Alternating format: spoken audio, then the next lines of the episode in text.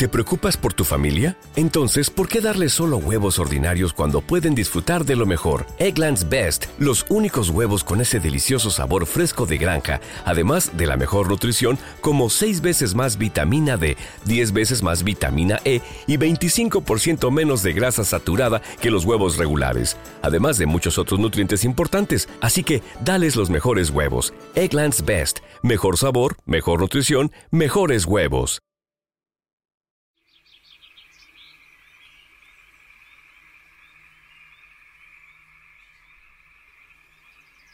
El crecimiento del mundo occidental se cimentó durante cuatro largos siglos de un lucrativo negocio que se llamó esclavitud, recostado sobre el mayor éxodo forzado de toda la historia de la humanidad.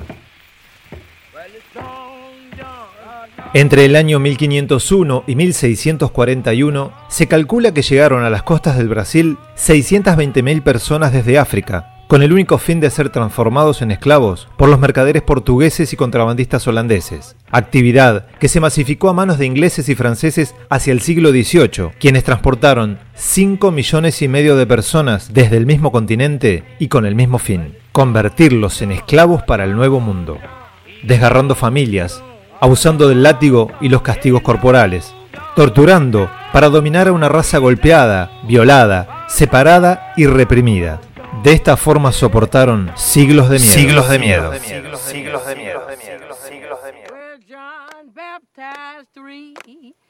En los campos de cultivos fue naciendo un sonido que salía de lo más profundo de alguna voz, el único instrumento con el que podían crear música. Un lamento marginal, de una tristeza que nunca se acaba, una tristeza monótona, opresiva, sin salida. Esos sonidos se escuchaban y desde otros lugares se respondían. Estaba renaciendo el espíritu desde la voz y el blues comenzaba a dar sus primeros pasitos por el planeta Tierra.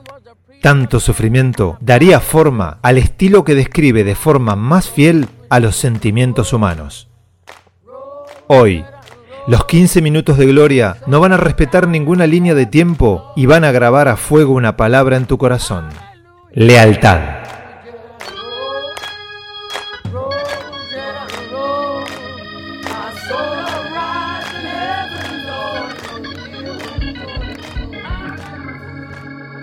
La fidelidad hacia una persona, una ciudad, un objeto o hacia una forma de vida es un artículo en franca desaparición.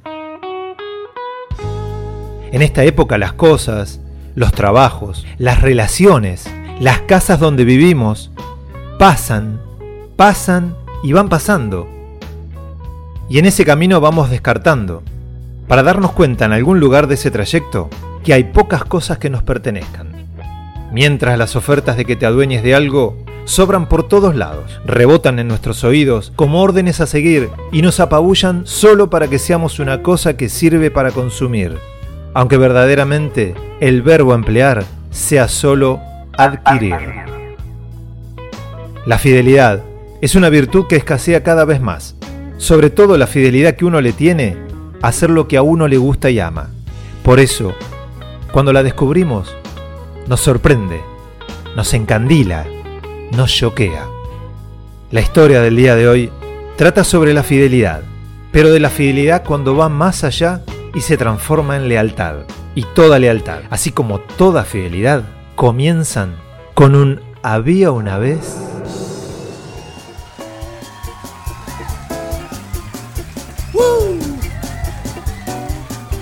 First of all, we would like to say good evening, ladies and gentlemen. A mediados de 1949, en un lugar llamado Twist, pequeñísimo condado rural del estado de Arkansas, ubicado a unos 65 kilómetros de Memphis, se encontraba el aún desconocido Blues Boy King, tocando para unos pocos parroquianos, cuando de repente estalla una pequeña pelea entre dos contrincantes que en su afán de violencia chocan contra una estufa cargada de querosén, desparramando las llamas por todo el lugar, un lugar construido enteramente de madera. Mr. King huye despavorido fuera del recinto y una vez fuera se da cuenta que había olvidado su Gibson Les Paul de 30 dólares. Vuelve a entrar, salva su noble instrumento y sale, por los pelos, salvando su vida y la de su guitarra, casi de milagro. Esa noche, a causa de esas llamas, dos hombres perecieron en el lugar. La pelea se había iniciado entre dos seres humanos que amaban a la misma mujer, una mujer que se llamaba Lucille. Allí mismo, Blues Boy King bautizó a su guitarra prometiéndose nunca cometer semejante estupidez por una mujer. Allí nació la lealtad en estado puro. Allí nacía la eterna sociedad King Lucille.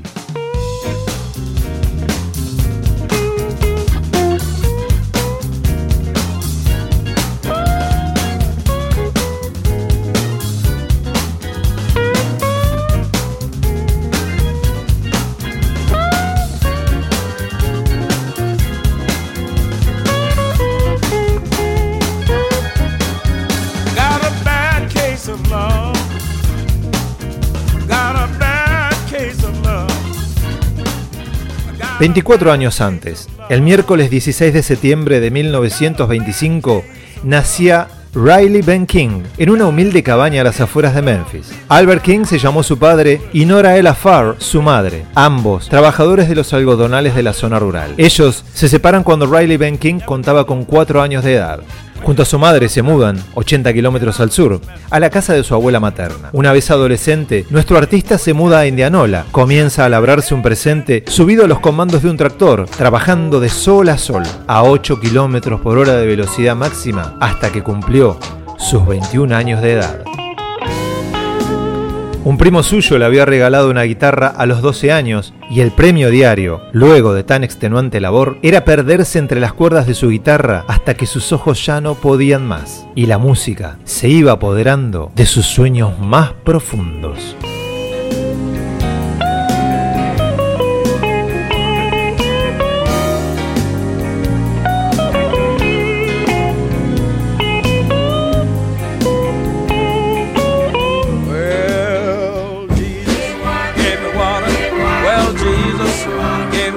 El gospel fue el primer contacto del joven Riley con el mundo de la música. Allí destacó por su voz, una voz que marcaba diferencias y que lo encumbró a ser el primer corista de un grupo llamado The Famous St. John Gospel Singers, con quienes giró por toda la zona en sus presentaciones dominicales.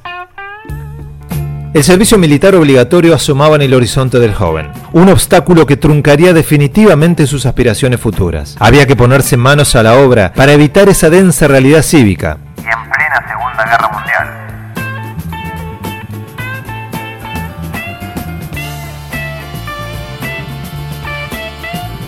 Su jefe en la plantación lo ayudó y consiguió que evitara a Damili, colocándolo en un puesto irreemplazable en la granja. A la vez que tuvo que casarse con una chica del lugar llamada Martha Denton, matrimonio que finalizó en 1952.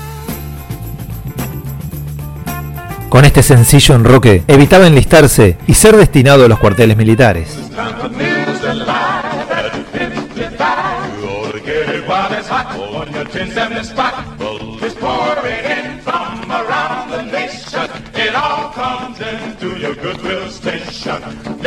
WDIA presents the award-winning feature Brown America Speaks. This open forum provides interesting discussions of today's most controversial topics. You will hear the personal opinions of informed and well-known Memphis and Mid-South citizens. So listen while Brown America speaks. Workers wanted. As a free community service... En 1947 se da una pequeña pero enorme y silenciosa revolución en la ciudad de Memphis. Nace la WGIA Radio Station, una radio que emitía exclusivamente música creada por gente de color, con locutores de color que se transformaron en la voz, el sonido y el orgullo de una raza que sufría el violento apogeo del racismo blanco más radical del país de la libertad.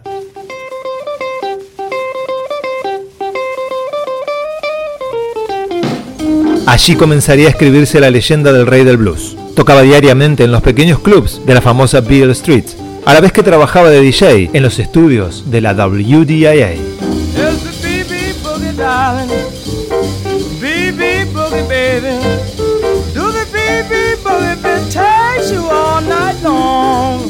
Allí inmortalizarían su nombre para la eternidad. Ahí, Riley Ben King se daría a conocer al mundo con su nuevo nombre. Blues Boy King pasaría a ser reconocido como B.B. King.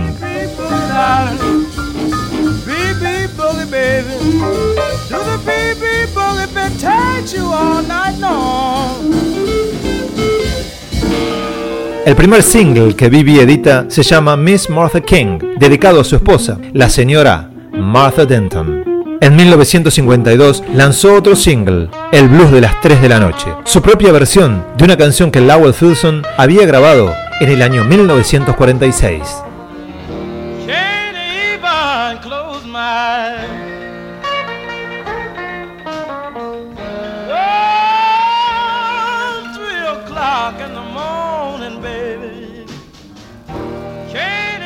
Cuatro canciones más subieron al top 10 de los charts de Rhythm Blues. woke up this morning. This morning. You upset me, baby. Yeah, she's 36 in the box, 28 in the waist, 44 in the hip. She got a real crazy leg. Every day I have the blues. Every day. Every day I have the blues. Sweet little angel.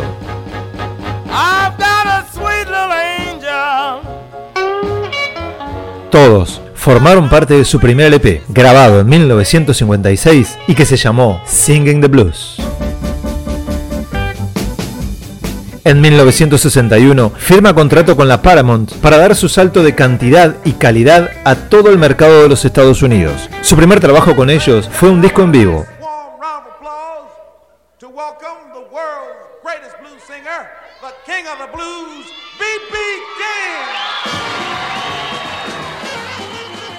Nada más ni nada menos que uno de los mejores directos de la historia de la música. Disco que Eric Clapton definió con un allí fue donde todo empezó para mí. Hi, this is Eric Clapton here. So, uh, if you're not familiar with his work, then I um, I would encourage you to go out and find an album called BB King Live at the Regal, which is where it all really started for me as a young player. On this next tune, while we're reminiscing here, I would like for you to pay attention to the lyrics, not so much to my singing or the band. Of course, I think they're wailing out there, though. How about a big hand for them? Give them a big hand. Thank you. Thank you, but now we're going way down in the alley. Way down in the alley.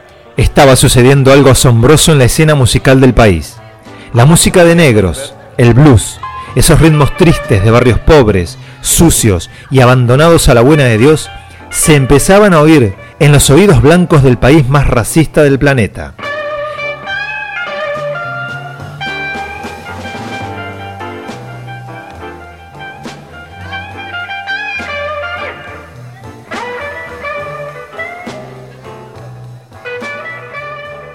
King levantaba la bandera blanca del blues con una guitarra llamada Lucille formando el triunvirato de la lealtad, luchando contra todas las mareas a fuerza de notas que se metían en duros corazones que iban a tardar varios años en ser ablandados para poder entender esa expresión de un pueblo explotado, marginado y apartado solo por ser de otro color.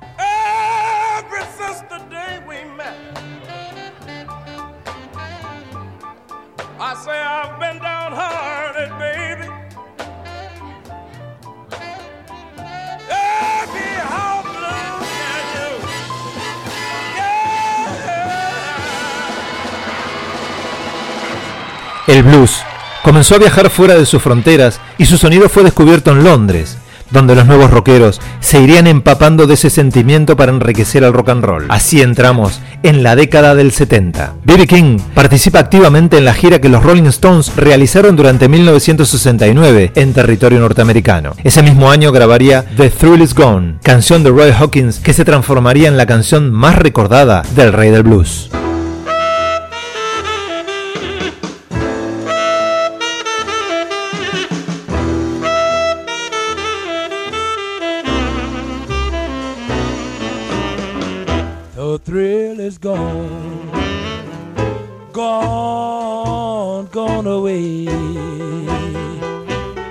Durante esa década el mito fue agigantándose, aunque el blues todavía no había visto aún su momento dorado. Para eso, todavía faltaban 20 años, y nuestra estrella seguía caminando su propio camino de lealtad, cantando con su voz y con sus dedos entre las cuerdas de Lucille.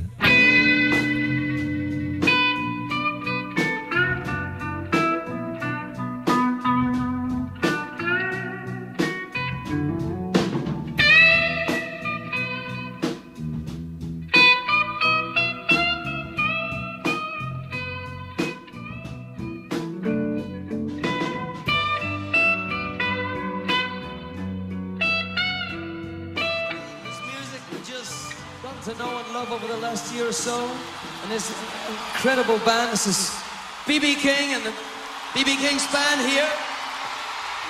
Where's BB?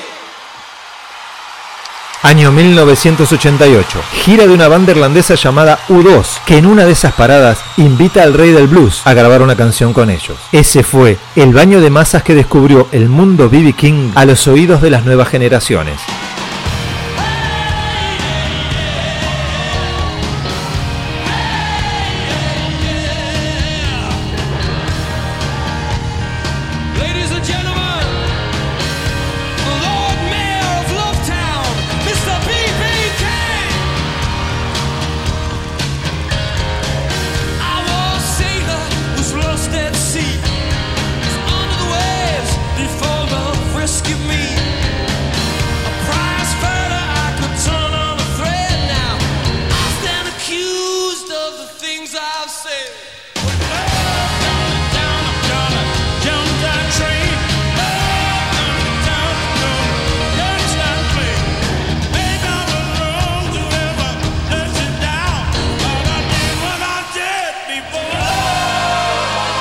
El hombre que con solo una nota mueve todas las cuerdas de los sentidos. El niño que nació en una plantación de algodón en el Mississippi. El músico que dio sus conciertos más memorables en las distintas cárceles del país donde nació. El padre de 15 hijos de diferentes mujeres, pero que siempre fue leal a la misma, a la que tocó más veces que a cualquier otra, a Lucille. Si Jimi Hendrix le hacía el amor a su guitarra en escena, B.B. King y Lucille montaban un show erótico en el que las sensaciones de esa música, el vibrato de su mano izquierda contra las cuerdas de Lucille, eran como orgasmos de calidad musical on stage, en la mismísima escena del acto creativo.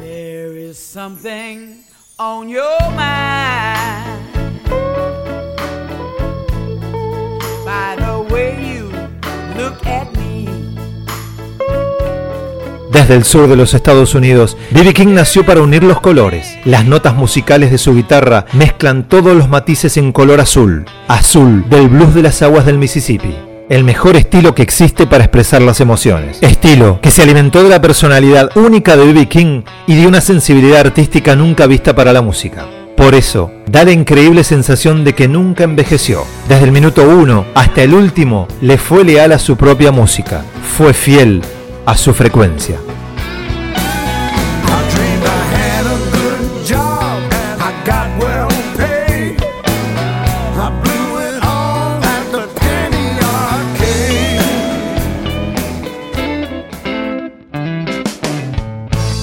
Ahora, nos toca cerrar los ojos. Ahora nos toca escuchar a una guitarra hablar y entrar en el mundo de los 15 minutos de gloria del rey del blues, un auténtico señor, el señor B.B. King.